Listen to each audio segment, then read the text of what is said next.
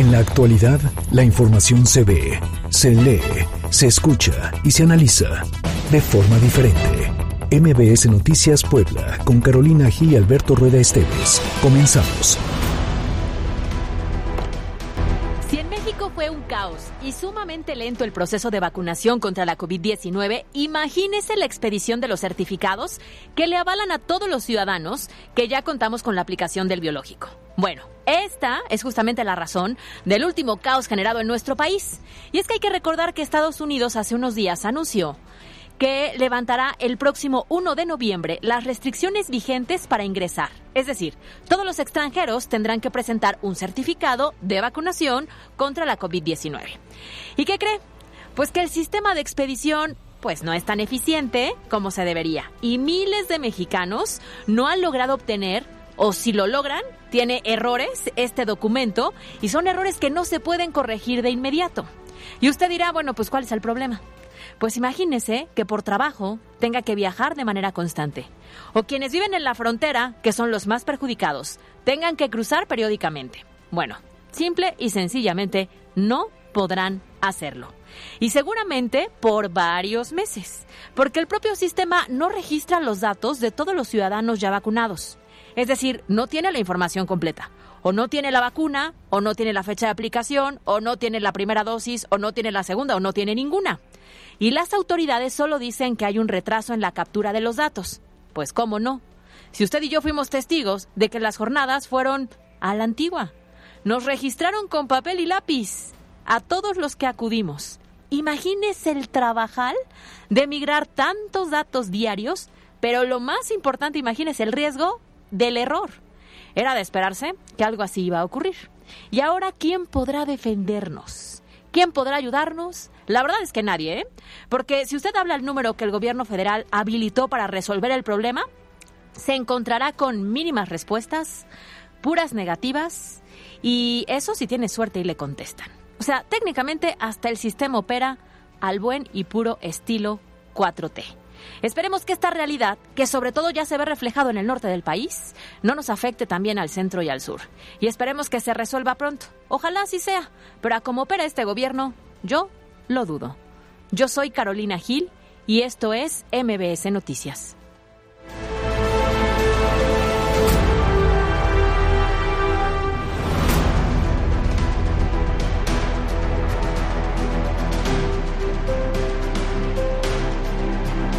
MBS Noticias Puebla, con Carolina Gil y Alberto Rueda Esteves. Información en todas partes.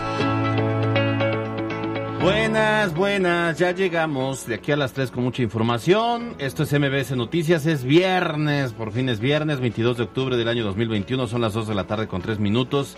Y bueno, pues ya la escucharon, me da enorme gusto poder saludar como cada tarde a Caro Gil. Oye, ya es viernes. Ay, De verdad que todos este, tenemos una actitud distinta en viernes. es correcto, ¿no? tanto mira que aquí públicamente te invito a comer saliendo de aquí. Un mole de caderas. ¿Me invitas tú o quién me invita? Yo te invito. Porque a mí me llegó un código de ingreso. Bueno, y no este, dice Alberto Rueda, ¿eh? De, aquí entonces nos vamos a comer. eh, Muy bien. Porque tú me avisas para pedir mi Uber Black. es que soy buen Uber Black. Sí, eres buen ¿Llegaste Uber o no Black. llegaste cuando me contratas? Sí, sí, Ahí está. y bueno. llegó sano y salvo. Oigan, pues aprovechamos sí para saludarlos, para esperar que estén disfrutando ya esta tarde de viernes y si nos está escuchando, para estar muy bien informado. Y le recordamos que tenemos nuestras redes sociales activas a través de Twitter, arroba MBS Noticias Pue, arroba Cali-Gil y arroba Alberto Rueda E. Y bueno, pues eh, también estamos muy pendientes de su comunicación a través de nuestra línea WhatsApp 22 25 36 15 35. Así que eh, hoy y esté muy pendiente, tenemos muchas sorpresas, tenemos algunos regalitos para usted, así que esté pendiente y vamos todos a opinar. Todos a opinar. Es patrocinado por Contesta, el futuro te está llamando y tiene algo que decirte. Estudia una maestría en la Universidad Madero. Talento global. umat.edu.mx diagonal maestrías. Hoy en Todos a Opinar, la pregunta para que participen es, ¿alguien de tu círculo cercano ha padecido cáncer de mama? Nuestras opciones de respuesta son sí, no. Participa, comenta y comparte con nosotros a través de nuestras redes sociales arroba MBS Noticias Pue en Twitter y MBS Noticias Puebla en Facebook. Vamos todos a opinar. Todos a opinar. Fue patrocinado por... Contesta, el futuro te está llamando y tiene algo que decirte. Estudia una maestría en la Universidad Madero. Talento global. umat.edu.mx diagonal maestrías. Nuestra intención es ir ordenando nuestro territorio. Existen muchas personas en estado de indefensión. Hay muchos eventos que se van a llevar a cabo con motivo de estas festividades de muertos. A partir del domingo 24 al jueves 28 iniciaremos la vacunación de primeras dosis y segundas dosis. Y también lo que ya está ocurriendo, que es encabezar la mesa regional de seguridad. Hasta ahorita pues me parece muy buena eh, plática, muy buen entendimiento. Solo estamos esperando que el PAN termine su proceso interno. Estas son las voces que hoy son noticia. Comenzamos. Los temas de hoy en MBS Noticias Puebla. Arrancamos con la información de este viernes 22 de octubre. Fíjense que esta mañana ya se tuvo el primer encuentro entre el gobernador Miguel Barbosa y el presidente municipal de Puebla Capital, Eduardo Rivera Pérez. Resulta que el mandatario estatal pues indicó que con esta reunión se plantaron ya los cimientos para un trabajo en conjunto en pro de la seguridad de la capital poblana. En la reunión estuvo presente la secretaria de Seguridad Ciudadana, Consuelo Cruz Galindo, justamente para el planteamiento y el desarrollo de estas estrategias en combate al crimen organizado. Escuchemos entonces lo que dijo el gobernador esta mañana. Establecimos ya los mecanismos de funcionamiento de del municipio en la mesa de seguridad pública estatal y también lo que ya está ocurriendo que es encabezar la mesa regional de seguridad y la que se lleva a cabo todos los días también en, el, en la alcaldía de acá de la ciudad. Por cierto, fíjense que el gobernador Barbosa anunció que los ediles de la zona metropolitana conformarán una mesa regional de seguridad para un esfuerzo interinstitucional. Justo en estos momentos el gobernador está recibiendo a cinco presidentes municipales y me parece que así debe coordinarse el Estado con los municipios, respetando la autonomía y que los municipios también se pongan de acuerdo para trabajar eh, eh, entre sí, porque imagínate, Puebla puede haber algún tipo de, de, un esquema delincuencial que si no se coordina con San Pedro Cholula o con San Andrés Cholula, que es zona conurbada, pues entonces va, va, va, a ser un relajo. Claro, teniendo una sola línea de acción, es creo correcto. que es mucho más fácil que haya eficiencia. Y bien lo dices, no es que cierta célula esté operando en un municipio, opera en una región sí. que implica varios municipios. Exacto. Entonces creo que es una buena estrategia que en esta ocasión sí hagan sinergia. Y que también marque un eje rector el Estado para que así haya la coordinación y además se pueda elevar el número de elementos. Y si también el Estado puede ponerse de acuerdo con la Federación a través de la Guardia Nacional, entonces va a haber un trabajo más coordinado, van claro. a abarcar más territorio y esto nos va a beneficiar a nosotros como ciudadanos, que es lo que queremos independientemente de los partidos que representen los gobernantes.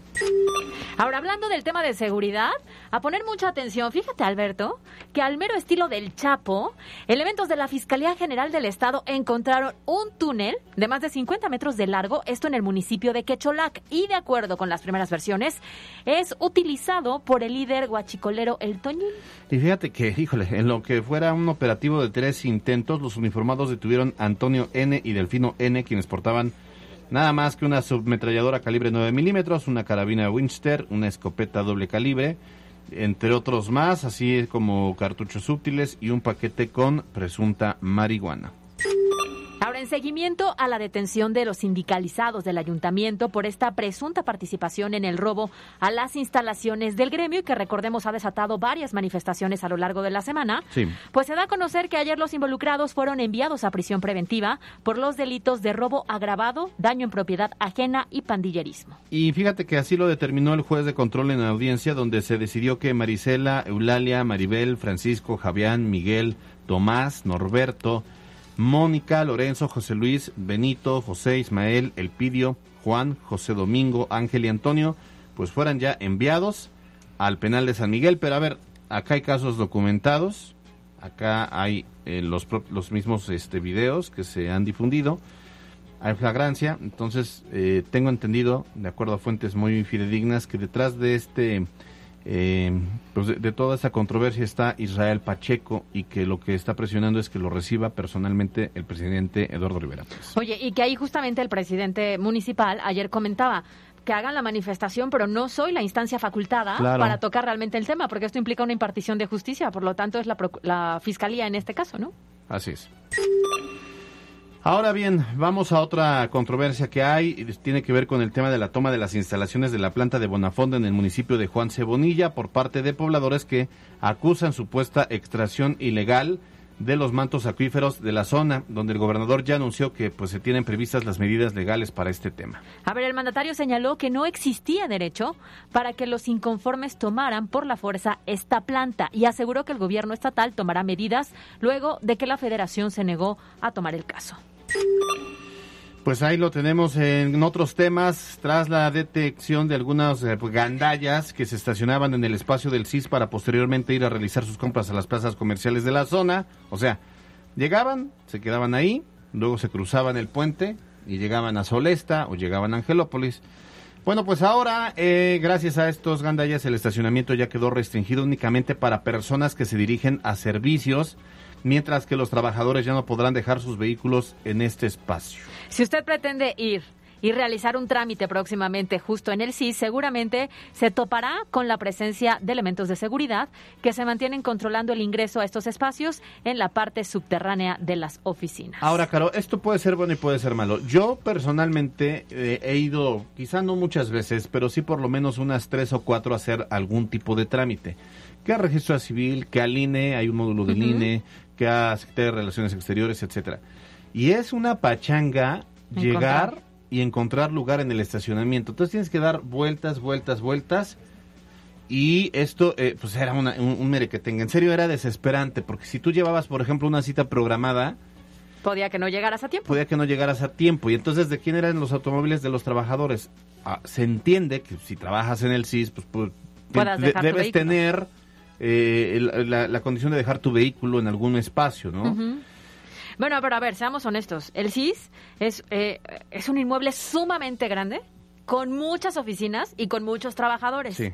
Y el estacionamiento no Eh, corresponde no. a la cantidad de personas, porque son tres edificios. Sí, sí, ¿no? pero no, no, no, o sea, quedó corto el estacionamiento, aunque son de, de tres niveles. Y además, bien lo decíamos en esta nota, antes no se cobraba.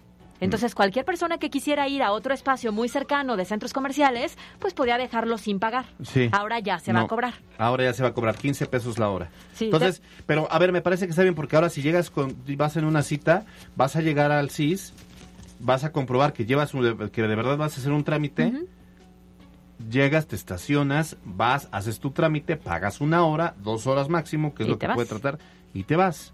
La bronca va a ser para los trabajadores, ¿dónde van a dejar sus vehículos? Por- y tantos trabajadores, ¿no? No, son Porque pocos, también sí. en las inmediaciones del CIS se habían dado algunos robos de autopartes para personas que tenían que dejar el vehículo Sí. ahí, ¿no? Y la verdad sí era un caos. O No, sea, es un tema sencillo. encontrar lugar ahí era un caos o le rezabas a San Miguelito Sí. a ver si tenías éxito para encontrar un espacio. En otra información, fíjense que de cara al inicio de las celebraciones por el Día de Muertos y con la apertura total de las actividades económicas, el gobierno de Puebla va a implementar operativos de seguridad para evitar pues algún tipo de incidentes delictivos. El gobernador Miguel Barbosa Huerta comentó que se tienen identificadas las zonas de mayor riesgo, sin embargo reconoció que la celebración motivará la movilidad de la población en gran medida. Así lo dijo el gobernador. Escuchemos. Nosotros identificamos perfectamente lugares donde rebasa la presencia, estimulamos la participación de la gente. Hay muchos eventos que se van a llevar a cabo con motivo de estas festividades de muertos. Sí tenemos identificación de qué lugares, pero es básicamente responsabilidad de los municipios.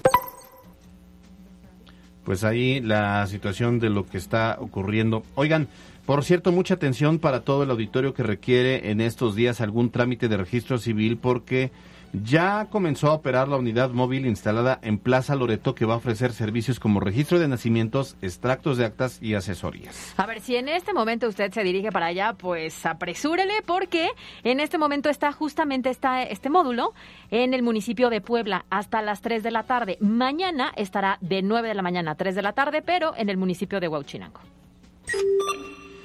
Por otro lado, fíjense que en la primera sesión ordinaria de Cabildo, esta mañana se aprobó la colaboración con el gobierno del estado para la regularización de predios rústicos, urbanos y suburbanos en la ciudad, esto con el objetivo de que los ciudadanos cuenten con los servicios básicos como agua, luz y eh, todo esto mediante la instalación de una ventanilla única para el registro. O sea, están llevando tanto eh, en eh, lo que está ocurriendo en Plaza Loreto como en el caso del municipio, lo que se está haciendo es que se están acercando lo- estos módulos a la ciudadanía y no que la ciudadanía tenga que estar asistiendo a lo- las dependencias. Escuchemos a María Dolores Cervantes Moctezuma, que es regidora. Nuestra intención es ir ordenando nuestro territorio. Existen muchas personas en estado de indefensión porque a veces no cuentan con los documentos para poder dar certeza a sus predios y a su propiedad. Este convenio marco es en beneficio de la sociedad, pero también de nuestro mismo ayuntamiento. Por otra parte, el presidente del Comité Directivo Estatal del Partido Revolucionario Institucional, Néstor Camarillo Medina, señaló este viernes que mantiene diálogo con el PRD para pues ver quién encabezará las candidaturas en esos municipios donde se celebrarán elecciones extraordinarias. No hay que dejar de tomar en cuenta que en los comicios anulados del 6 de junio, el PRI contendió en solitario en Miahuatlán y Tlahuapan. Y bueno, pues ahora lo que quieren es asegurarse y, e ir en, eh, eh, en conjunto, en alianza. PRD y PAN. Vamos a escuchar. para ver si hay la posibilidad de que podamos irnos para ganar esos municipios. Va a depender mucho de cómo nos pongamos de acuerdo. Eh, hasta ahorita, pues con el PRD muy buena eh, plática, muy buen entendimiento. Solo estamos esperando que el PAN termine su proceso interno para saber con quién dirigirnos. Bueno, entonces, para fortalecer esto, eh, irían no solo con el PRD, sino con el PAN. O sea, irían los tres y a ver, si, a ver cómo les va. Para afianzar la candidatura, ¿no? Y, el- y el- posiblemente la votación. A ver qué tal. A ver qué tal. A ver, pero bueno, son tres municipios y habrá que ver entonces cómo les va. Ahora vamos a información nacional. Y la verdad, qué duro es ser chairo en México, Híjole, ¿eh? sí, no, no, no, está, no está fácil, no está fácil. Y es que esta mañana, en su tradicional conferencia de prensa, el presidente Andrés Manuel López Obrador otra vez, pues arremetió contra la Universidad Nacional Autónoma de México y la acusó de no estar a la altura de la crítica hacia el neoliberalismo. Ah, Abusado, yo creo que está pisando terrenos medio complicados, no son tan sencillos, se están metiendo contra la UNAM. Eh, a ver, el mandatario lo que pidió es que no se enojen y señaló que la máxima casa de estudios necesita una sacudida porque la crítica al neoliberalismo no surgió en dicha institución. A ver si no de respuesta hay algo que después terminemos diciendo tenga para que aprenda. A ver si no le dan una sacudida a él, pero a ver, escuchemos lo que dijo el presidente. Es lamentable que la UNAM eh, se haya derechizado, como sucedió en los últimos tiempos. Ejemplos hay muchos. Imagínense un el rector que todavía tiene mucha influencia, Narro, se va de secretario de salud. Entonces, sí, se requiere una sacudida y es una gran universidad, pero no estuvieron a la altura.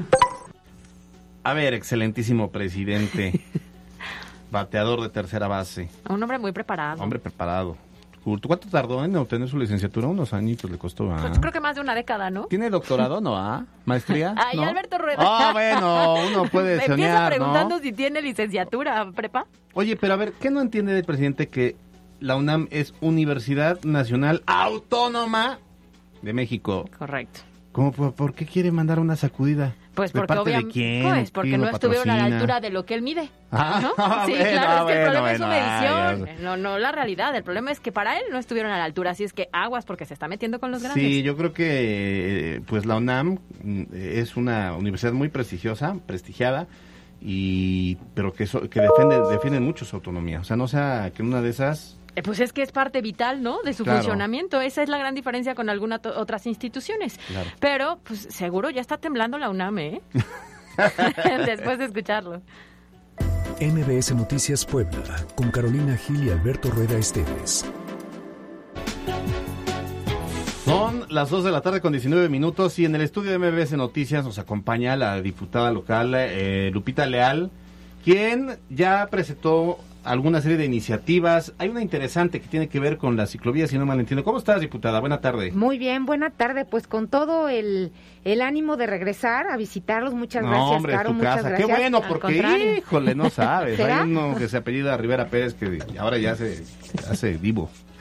Ya no quiere venir. Pero bueno, qué bueno que tú sí estás aquí. Pues sí, fíjate que con toda la, la, la energía y sobre todo ya llevamos 30 días en el Congreso y hemos subido a presentar dos iniciativas de las comisiones que una servidora pues está colaborando, Comisión de Desarrollo Urbano. Medio Ambiente, Movilidad Urbana, Migración y Discapacidad. Y todas ellas tienen correla- correlacionado muchos, muchos temas, porque desarrollo urbano habla también de la planeación, habla de hacer ciudades inclusivas, Claro. de también pensar que no solamente pues eh, podemos trans, eh, trans- eh, trans- ay, ¿cómo se llama? trasladarnos en un auto. Claro. Entonces, pues en esas comisiones a mí me ha tocado eh, conocer e identificar la problemática y bueno, también la ciudadanía te la dice. Y hay dos importantes. La primera es que aún no hay un respeto ni una sensibilización al tema de las y los ciclistas. Y las encuestas no las encuestas no fallan. Sí. 25% de las y los poblanos se trasladan en un coche, Ok. ¿sí? 30% se trasladan en transporte público, 20% en bicicleta, ¿A poco sí, 5%, tantos? 5% en taxi y ya los demás caminando. Así están las encuestas. Entonces, quiere decir que sí son necesarias el mantenimiento y más ciclovías. Y yo ayer que subí a la, a la tribuna les platicaba, todos como en este comercial, pues todos tienen al menos un jet en la cabeza. Y no, no, habemos personas que tenemos también como medio de transporte y como ejercicio y como en las familias te lo inculcaron la bicicleta y he platicado con muchos colectivos y con muchas poblanas y poblanos y te dicen, es que ¿por qué no nos respetan? Nosotros no tenemos por qué ponernos una armadura. No tenemos por qué razón, estar ¿cierto? cubiertos. Aquí debe de haber un respeto y lamentablemente aún hay eh, pues poco conocimiento y te dicen muchas personas, es que no, no es necesaria las ciclovías porque no hay espacio.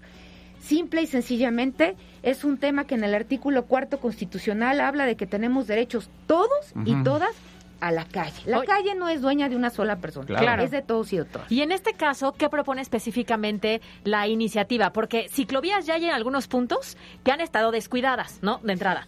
¿Identifica otras zonas donde también tendría que ser viable Así es, esto? 85% del presupuesto de infraestructura se otorga para agilizar únicamente a la vida vehicular. Y el resto, nada más, es para las personas eh, que te- obviamente los peatones, ciclo, ciclovías, Ajá. y entonces es un presupuesto muy pequeño. O sea, Entonces, 85 pesos de cada 100 se va a, digamos, bacheos, más este, carreteras, puentes, más puentes. puentes, eh, pensado Ajá. 100% en, lo que Y es 15 de cada en 100 vehículos. pesos están pensando quizás en pasos peatonales a nivel, en más ciclovías, pues es muy poquito. Es muy poco. o sea, en estamos realidad. promoviendo más el uso del vehículo que es contaminante, que genera Por estragos. ello es que estoy en esas comisiones. Es que todo es un círculo vicioso. Ya nos estás cayendo bien de repente. Oye, y además, eh, qué contradicción, ¿no? Porque las propias autoridades te dicen, no hay que utilizar tanto el vehículo porque contamina, pero al mismo tiempo a lo que le están invirtiendo Claro. es a la movilidad de ese tipo de unidades. Y muchas veces en pandemia que nos tocó vivir el hoy no circula. Claro. Ay, pero ¿cómo? Y mucha gente decía, la solución es comprar tu auto. Qué bueno para las que puedan comprar otro auto. Sin embargo, no es un tema de elección en poder adquisitivo comprar un auto, es un tema de estilo de vida. Claro. Entonces, lo que propuse es que en la zona metropolitana, que son 19 municipios, que Cholulas, las Cholulas, Cualcancingo, todos los que tienen la oportunidad y ya tienen mucha vida de, de personas que están en su bicicleta, que por favor en el presupuesto de egresos se incluya no nada más un 15%, sino un presupuesto, una partida presupuestal de mucho mayor número y cantidad para que evidentemente se les dé mantenimiento a las que están y que haya nuevas. Porque quien no se ha subido en una bici y se ha dado una vuelta en el centro o en la 31 en donde están las ciclovías no sabe de lo que se trata. Una servidora era ciclista social, que estás ahí en el parque. Eh, sí, pero ahora vete a la realidad, vete al centro, vete a la 31, vete a cualquier lado y de verdad como yo lo decía ayer en el discurso, no podemos ser un estorbo y nos hacen sentir ser un estorbo. Claro. Y también el tema de la bicicleta va en un sentido preventivo para que a los gobiernos no les cueste. Eliminas colesterol, eliminas sobrepeso, Sí, eliminas diabetes. una- De verdad es un impacto sustentable Sí. y es un impacto porque ahorras en tu bolsillo, modificas hábitos, ahí le das la oportunidad a, a las niñas, a los niños, a los jóvenes de poder generar cuerpo sano, mente sana y también eliminas los gases de efecto invernadero. Entonces es un círculo virtuoso que de verdad yo sí me apuesto mucho y el equipo se apuesta. Ayer llegamos todos en bici, así decían como que por qué se les hacía raro. Y sí me apuesto al 100% a que la ciudadanía que posiblemente nunca se ha subido a una bicicleta tenga un poco de sensibilidad, porque lamentablemente las personas que muchas veces abren su puerta y checan que están instalando una ciclovía, no, no, no, no, no, aquí no, estamos a Ah, favor, ya pasó, pero aquí claro. no. Bueno, es que también, digo, no, no hubo capacidad en el pasado reciente de, de poder eh, acordar, de poder informar, de poder tomar en cuenta también las necesidades Claro. De, de la población. Hay muchas alternativas. Ojalá Claro. que se aterrice esta iniciativa porque me parece interesante. Y ciertamente la bicicleta, más allá de que no produce eh, ningún tipo de contaminación, eh, digo, por ejemplo, por un ejemplo, este, en Ámsterdam que y en Holanda que el 80% de la población anda en bici, son gente muy sana, muy longeva y pues Holanda es, eh, eh, es, es, eh, un ejemplo, gran ejemplo de cómo el efecto eh, del cambio climático ha disminuido. Es que finalmente cada vez que se presenta este tipo de, de propuestas tendrían que verlo por los beneficios de manera integral, Claro. ¿no? Y muchas personas dicen, no, no, no, yo no quiero ciclovía cerca de mi casa porque tú no la necesitas, Sí. porque tú no la vas a utilizar, ¿no? Sí, claro. Esa es la realidad, pero también hay que ser muy conscientes en, en esta ciudad o en este país, utilizar una bicicleta es porque hay que tener valor, porque hemos visto también, un incremento de también. accidentes Es que sí, bárbaros sí, sí, sí. En contra de las personas que llevan una bicicleta, porque no hay esta Ten- cultura tendrá- que comentan. Claro, y tendrá que ir la iniciativa de la mano con un tema de cultura. Claro. De- de- del automovilista, respetar al peatón, a respetar al ciclista, el ciclista también que respete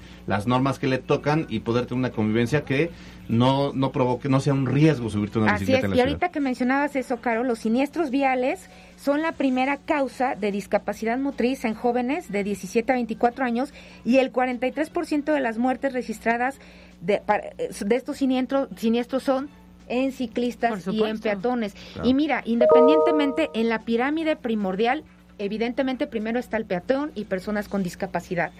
Después está el ciclismo. Sin embargo, eh, es, es, eh, yo lo digo, es un tema de concientización y evidentemente las ciudades no estaban pensadas. Si tú vas a Guanajuato, ellos pensaban únicamente y estaba planeada para carretas. Sí. Por eso están Callejoncitos, chiquitas. claro. Exactamente. Si tú visitas otras y como Puebla nunca estuvieron pensadas. Por eso es que hoy lo que se busca es solucionarlo, como ustedes decían, integral. Si la calle no es lo suficiente amplia, pues entonces no puedes meter ciclovía, circulación de transporte, circulación de, de, de automóviles. Ruta, vehículos y y entonces ciclovía. habrá que habrá que analizar la ciudad y pensarse Claro. si se cierran determinadas Claro. calles que son pequeñas para dejarlas únicamente como vía ciclista. Bueno, pues ya lo tenemos. bien. Eh, gracias a Lupita Leal, diputada del PAN, diputada Gracias. local del PAN, por estos minutos en MBC Noticias y vamos a dar dándole seguimiento a este tema. Claro que sí. Y el domingo a lo mejor no- o- o espero que nos acompañen a una rodada que estoy sumada ahí, que va a ser este domingo 6 de la tarde y va a ser el inicio en el Parque Juárez y la organiza lo que es la coalición de movilidad urbana. Ah, y va pues a ser muy en bien. varios estados de la República. Muy bien, Muy bien, pues, estaremos pendientes. Muy Ojalá, Caro, ya dejes la suburbana y ya te subas a una bicicleta. A mi bici. Gracias, Lupita. Que Gracias muy bien. Buena tarde. La pandemia en Puebla.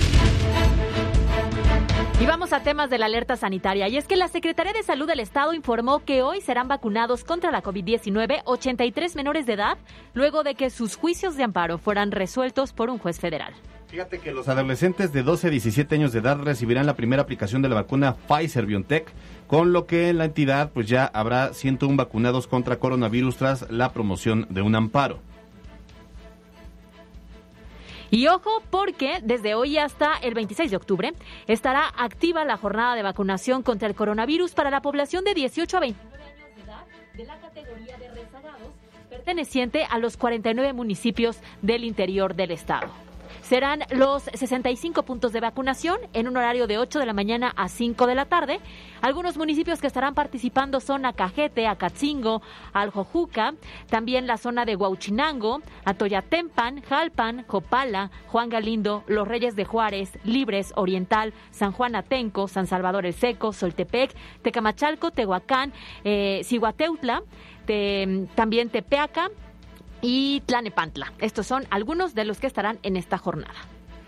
Además, fíjense que la Secretaría de Salud anunció que a partir del domingo 24 de octubre iniciarán las campañas de aplicación de biológicos en otros 30 municipios ahora de la Sierra Norte. Es la voz del doctor Martínez a partir del domingo 24 al jueves 28 iniciaremos la vacunación de primeras dosis y segundas dosis en 30 municipios de la Sierra Norte como Acuetzalan, Huehuetla, Ixtepec, Jonotla, Olintla, Teciutlán, Xochapulco, Zacapuastla y Zaragoza, entre otros. Y con motivo del Día Internacional de los Trabajadores de la Salud, el secretario José Antonio Martínez García informó que un total de 556 miembros de este sector murieron tras haberse contagiado de COVID-19. Mira, y de estos 556 que hablabas, 192 eran médicos, 58 eran enfermeras, 306 trabajadores de otras áreas como camilleros, paramédicos y laboratoristas. Lamentamos de verdad a sus familiares nuestro más sentido pésame y nuestro reconocimiento también a quienes siguen ahí en primera línea trabajando para poder erradicar el coronavirus.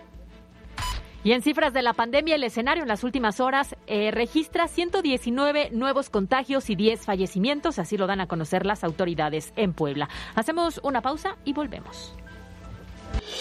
Estás escuchando MBS Noticias Puebla con Carolina Gil y Alberto Rueda Esteves. Información en todas partes. En un momento regresamos. MBS Noticias Puebla con Carolina Gil y Alberto Rueda Esteves. Información en todas partes. Continuamos. Son las 2 de la tarde con 36 minutos y este día Mariana Flores eh, nos preparó una pieza sobre las muertes por cáncer de mama en Puebla. Recuerde que octubre es el mes para hacer conciencia sobre la importancia de prevenir el cáncer de mama. En contexto.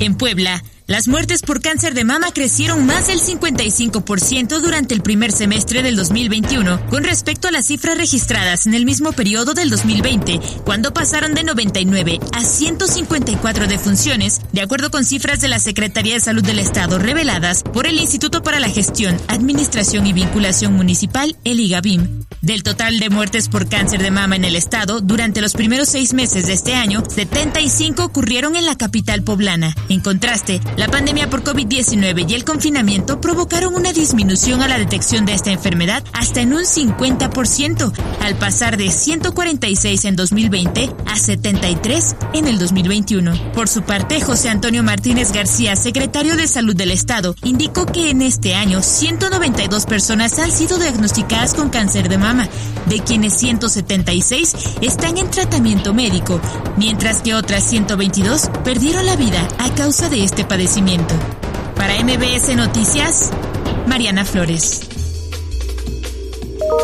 A ver, y como ustedes saben, estamos justamente en el llamado mes rosa, y es que octubre cada año se convierte ya no en el día, sino en el mes, con la intención de concientizar a las mujeres a esta necesidad de detectar cualquier tipo de síntoma, rareza en, en, un seno y que finalmente te lleva a un diagnóstico temprano y a salvar la vida. Sí, sí, sí, como lo hemos eh, dicho, en este mes eh, para MBC Noticias es muy importante el estar abordando este tema y los factores de un riesgo de padecer esta enfermedad que pues deben ser sin duda una llamada de atención para ser extremadamente cuidadosos. Así que hoy vamos a abordar el tema con peras y manzanas con peras y manzanas. Es patrocinado por Universidad Benito Juárez, VJ. Que nadie te detenga. Conoce nuestras aulas del futuro, licenciaturas y posgrados internacionales.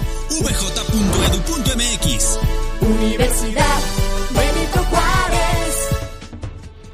La doctora Guadalupe Rosete Axcal es responsable del programa de cáncer de mama de la Secretaría de Salud y la tenemos en eh, la línea telefónica de MBC Noticias. ¿Cómo está, doctora? Buenas tardes.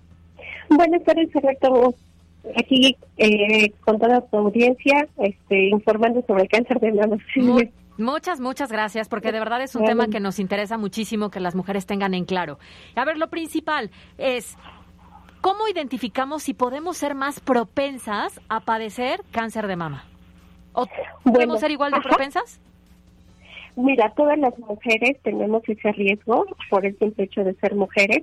A, mayor edad, mayor riesgo. Eh, justo por eso, a partir de los 40 años, es que se empiezan con ciertos estudios más específicos para la detección de cáncer de mama. Eh, pero nosotros eh, debemos de iniciar también con una autoexploración a partir de los 20 años. Entonces, de ahí que la importancia de, de solo ser mujeres nos aumenta ese riesgo. ¿No? Hay otros otros riesgos, otros factores que pueden considerarse como los antecedentes heredofamiliares, eh, antecedentes eh, reproductivos, biológicos, ajá, y otros factores que son los que sí podemos modificar. Entonces, sí es una enfermedad multifactorial, el cáncer de mama, pero eh, lo importante aquí es hacer una detección oportuna. Doctora, ahora también, eh, hablando de esto de la detección oportuna, tenemos muchas preguntas del auditorio que tienen que ver con qué estudios, más bien, desde qué edad eh, se debe la mujer comenzar con la autoexploración. La autoexploración la recomendamos que se inicie a partir de los 20 años de edad y posteriormente a los 25 años de edad, pues ir acudiendo con personal de salud, de enfermería, eh, personal médico, para que les realicen un examen anual de, de, las, de las mamas, ¿no? Entonces, eh, desde muy jóvenes podemos empezar con la autoexploración, conocer nuestro, nuestro cuerpo, eh, diferenciar cambios si es que se llegasen a presentar y posteriormente a partir de los 25 años nosotros podemos acudir con, personal de salud a que se haga una revisión. Eh, a los 40 años se recomienda el inicio de la mastografía. Justamente en este tema, siendo la, la semana, ¿no? Una de las más importantes para la concientización de este tema, estaba leyendo un artículo de la Sociedad Americana del Cáncer y decía que aunque la autoexploración tendría que ser nuestra base, no hay que confiar solamente en eso. Desafortunadamente en México no tenemos la cultura preventiva de ir cada seis meses al médico, cada año al médico, y que ahí es donde realmente el diagnóstico se puede identificar muy a tiempo para atacarlo y no llegar desafortunadamente a la muerte, ¿correcto? Sí, eh, siempre que en una revisión se detecta alguna anormalidad o algún hallazgo que nos sugiera patología de la mama, eh, se van a recomendar estudios complementarios, ¿no? Eh, las revisiones eh, son complementarias de otros estudios y finalmente el diagnóstico definitivo de un cáncer de mama pues va a ser una toma de biopsia, ¿no? los, los estudios previos nos van a dar esa sospecha o ese indicio, ¿no? Pero sí es importante que, como ustedes lo comentan, y como se ha referenciado, pues se pueda hacer estas revisiones periódicamente. A ver, estamos platicando con la doctora Guadalupe Rosete Axcal, que es la responsable del programa de cáncer de mama en la Secretaría de Salud. a ver, doctora, supongamos un escenario. Hay una persona que, eh, una mujer obviamente, que se detectó alguna situación anormal en el pecho, va, hace una mastografía, confirma que sí es, que sí es cáncer. ¿Qué posibilidades tiene esta mujer de sobrevivir con los tratamientos que actualmente se tienen? La supervivencia mucho depende de la etapa clínica en la que se encuentra esta paciente, ¿no? Entre más tempranas las etapas eh, del cáncer de mama, hay un mayor eh, porcentaje de supervivencia, hasta en años, ¿no? O sea, eso es significativo cuando se se detectan en etapas 1, etapas 2, ¿no? Cuando nosotros eh, detectamos pacientes en etapas tardías, eh, ya es disminución de esa supervivencia, ¿no? Eh, aparte, antes de, dar un, pronóstico de supervivencia, hay que hacer estudios complementarios a la, toma de biopsia. Entonces, siempre se va a ir evaluando, no es en el primer instante, este, ya es el pronóstico definitivo, porque justo se tiene que seguir valorando conforme la evolución de la paciente y los tratamientos que se estén tomando eh, y el apego que la paciente tenga, pues se irá evaluando periódicamente esa evolución o ese pronóstico de supervivencia. Muy bien, yo tengo, yo tengo dos preguntas. A ver, la primera es, si desafortunadamente tú tuviste a tu mamá o a tu tía o a tu abuela con cáncer de mama y perdieron la vida, ¿tú puedes ser más propensa justamente por esta línea consanguínea?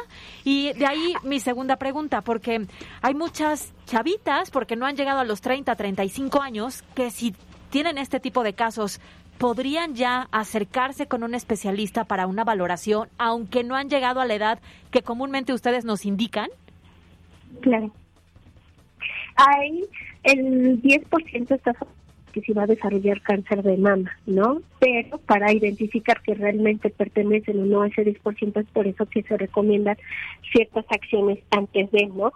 En el caso de las mujeres que tienen familiares de primera línea que ya tienen cáncer de mama, la importancia es de empezar 10 años antes a realizarse estas detecciones, tanto con exploración clínica de mama por personal de salud como ultrasonidos mamarios o mastografía. Entonces, se empieza a 10 años.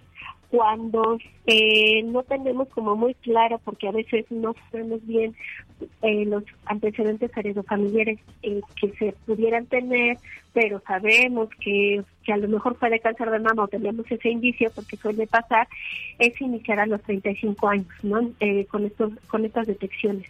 Pero sí lo importante es que si ya conocemos eh, muy bien que existe este riesgo, sí tenemos que iniciar con las con las detecciones eh, 10 años antes.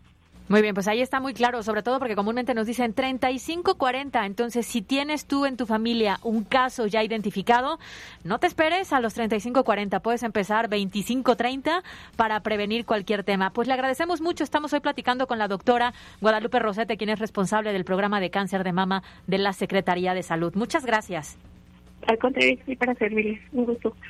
Gracias, gracias a, a la doctora por esta información. Ahí lo tiene. Entre más eh, pronto detecte usted alguna situación, es más probable que el tratamiento pueda erradicar el cáncer. Y bueno, sobre este tema, eh, hoy colgamos la encuesta del día en las redes de MBC Noticias. Correcto. La pregunta es, ¿alguien de tu círculo cercano ha padecido cáncer de mama? ¿Y la respuesta? Mira, el 43% dice que sí y el 57% dice que no. Para aquellos que no han tenido algún caso cercano, qué bueno, pero si te das cuenta, el que el 43%, o sea, 43 de cada 100 poblanos eh, o, o, de quienes contestaron la encuesta, sí tengan algún una persona eh, cercana, pues habla de eh, que, que, que, que, sigue siendo una enfermedad muy común. Claro, desafortunadamente muy desafortunadamente. común. Y, y bien lo decíamos, la detección temprana es la única forma de salvarte la vida.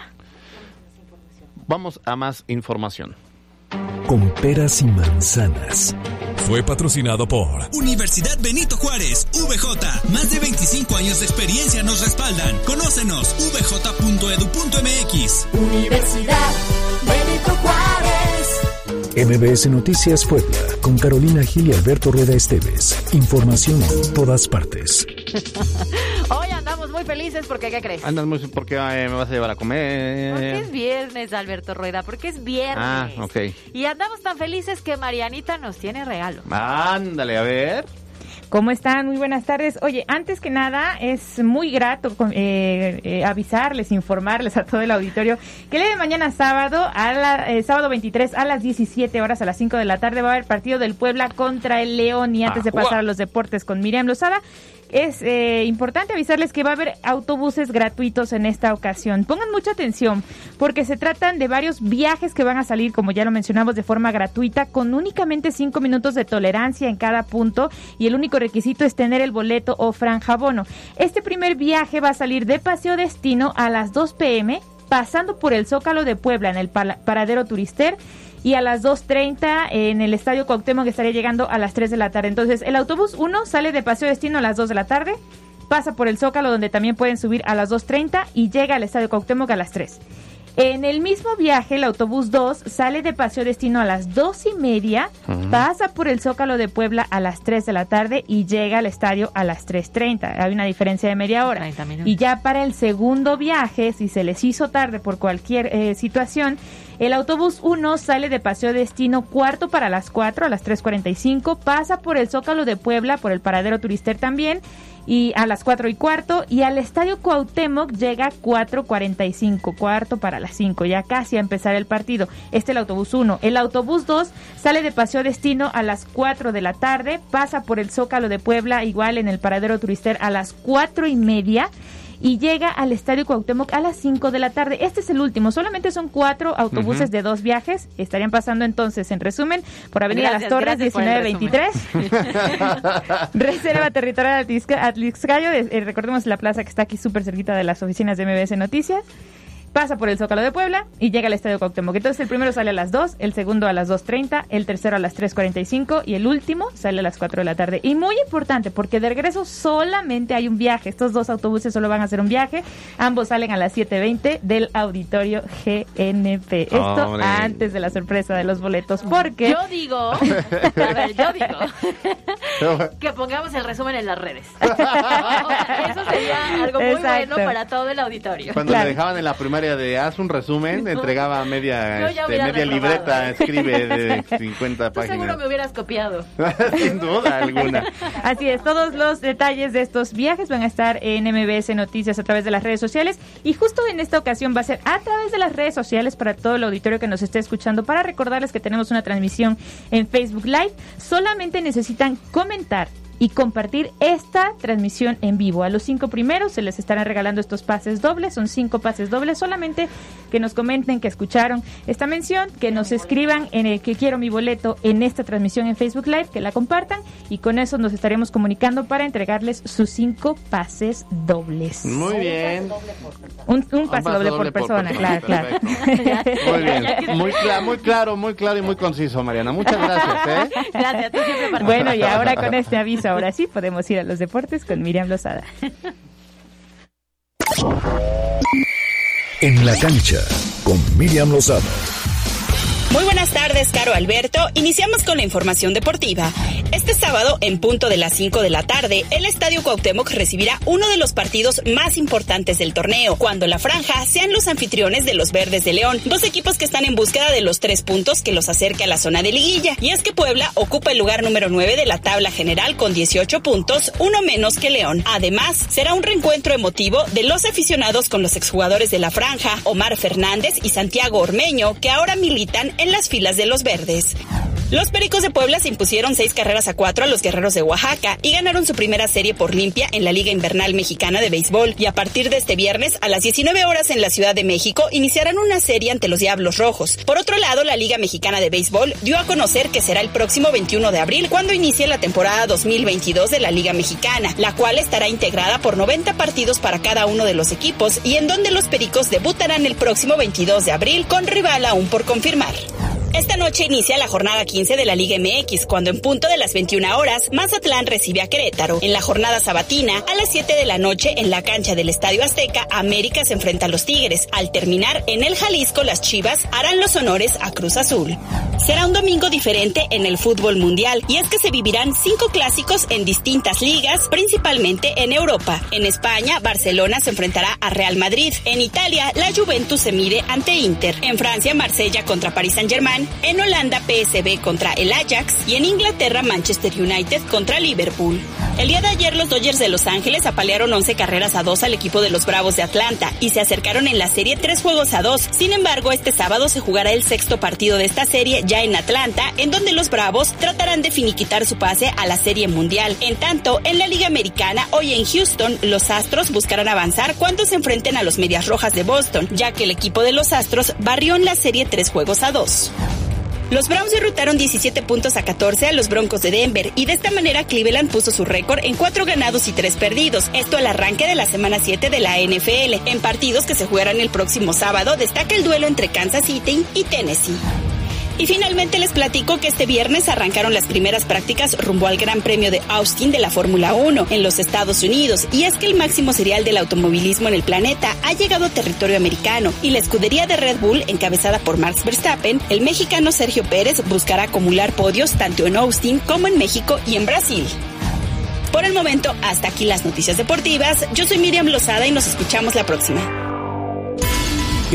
Regresamos. Estás escuchando MBS Noticias Puebla con Carolina Gil y Alberto Rueda Esteves. Información en todas partes. Continuamos en MBS Noticias Puebla con Carolina Gil y Alberto Rueda Esteves. Información en todas partes. La Chorcha Informativa. Tienes eh, 60 segundos, Carolina. Ah, no, 120 segundos. Oiga, les vamos a mandar el número personal de Alejandro de- No les digan que nosotros se lo mandamos. Espero que no, No nos le esté decir que nosotros le escuchando pasamos su número. seguramente sí. Ajá, Carolina. ¿Qué, ¿Qué vas a hacer el fin de semana o qué? Ahorita me vas a llevar a comer. Dije el fin de semana. Al fin de semana, no sé todavía. Yo ¿No? creo que en casa. Oye, tengo una recomendación de una nueva serie que estoy viendo y que está generando como puntos positivos en las A redes sociales. Se llama Cosas por limpiar. Ah, canijo. Ajá. Y entonces, véanla, está en Netflix. ¿Es mejor que la del calamar? Es que es completamente distinta, porque justamente la del juego del calamar habla de un tema ahí como de pues de violencia, ¿no? De muerte y demás. Y aquí es todo lo contrario. Aquí es una joven mujer, madre de familia, Ajá. que está siendo violentada en casa, no físicamente, pero sí emocionalmente, y que intenta salirse de este círculo vicioso. Ok, Véanla, se- está muy aleccionadora. Muy aleccionadora, No. Alberto No, Rueda. sí, sí, sí. La voy a ver, la voy a ver y ya te cuento. ¿Tú qué nos vas a recomendar para el fin de semana? Porque ya no podemos tener mucha chorcha, pues ya nos Pues estamos yo yendo. les voy a recomendar que vayan a comer un buen mole de caderas. ¿Qué tal te fue ayer? Bien, muy bien. Rico, rico, rico, rico. No, rico, rico, rico, rico, rico, rico, rico, rico, rico, rico, rico. Bien, pues pueden echarse ir, ir a un mole de caderas, vayan a Tehuacán. Yo nunca he ido a Tehuacán a comer mole de caderas, Ah, puede digo. ser una, no. Este, mm, una car- es que podría ser una carne asada mañana, pero Sí, se me hace el que el clima va a va. estar como que no se va a poder. Oiga, yo les voy a recomendar. En una de esas voy a mi pueblito a saber si todavía. Ay, sí, ya. Oye, por cierto, no, es que yo aquí ya estoy muy molesta. ¿Dónde está la hojaldra que nos ibas a traer en este espacio? que Ah, me la comí en la mañana. Se me olvidó. Sí, es cierto. Algo está ocurriendo en este lugar que ya me estoy que, sintiendo ah, sí me la comí, de veras. desplazada. Ya nos vamos a sentir. No, van a ver. ¿no? Me voy a traer el, en la semana voy a traerle su hojalditas. ¿Puede ser lunes o martes? Uno, dos, tres. Aquí hay cuatro hojaldras. Pues, y yo, fiu, me salvé. Oye, ¿puede ser lunes o martes la hojaldra? Es Porque, probable. pues es que me voy a ausentar unos días, ¿no? ¿Qué? unos días. Bueno, el viernes le invito a comer a todos los que están en esta cabina. El viernes, ya en noviembre, ¿no? El viernes así. No, no, no, del el próximo 6 de viernes. El próximo viernes. Me vas, a, me vas a extrañar, Alberto Rueda, lo sé. Mm, Yo también los voy a extrañar un poquito. No, bueno, eh, esta Carolina es este dos semanas de trabajo por una de vacaciones. Se llama robo hormiga. Así de diva es, es robo hormiga, es robo Es hormiga. el robo hormiga laboral. Pero ¿saben cuál es el problema? Que después me lo van a cobrar, pero bueno, al doble. Ya, ya, ya lo vi, ya lo vi. Pero, ajá, ya empiezo a escuchar Jingle Bell y digo, madre, me La noticia tocar". buena es que va a una despedida de soltera. La noticia mala es que no es su despedida de soltera. Si fuera mía, te quedaría solo en este espacio, te aviso, ¿eh? No, no, si fuera tuya iría, ¿no? No, es de llevaría? mujeres y aquí ya vemos tres mujeres. Por eso. Bueno, nos vamos. Gracias, Carlos Parraguirre en los controles. Gracias, Mariana Flores en la producción. Gracias a Yasmín Tamayo en la jefatura de información. Oye, le mando saluditos a Giovanna, nuestra compañera de Televisa, que nos está escuchando en este Ah, todo dar. Aparte le va a los Pumas. Solo por eso, doble saludo, porque le va a los Pumas. Exacto, es una mujer muy abrazo. Muy visionaria, caray. Qué barbaridad. Tam- También saludos a Armando Álvarez, que nos escucha Saludos, también, que nos lo colega. encontramos hace poquito. Oye, disfruten el fin de semana, cuídense mucho y nos vemos el próximo lunes. A nombre de todo ese gran equipo, gracias. Nos vemos, como bien dices, el lunes. Bye bye. Escuchaste a MBS Noticias por cortesía de Kia Bon. Aprovecha el 0% de comisión por apertura aportación Kia Finance en modelos seleccionados. Te esperamos en Kia Fuertes y Kia Cerdán. Usted está informado. Esto fue MBS Noticias Puebla con Carolina Gil y Alberto Rueda Esteves. Información en todas partes.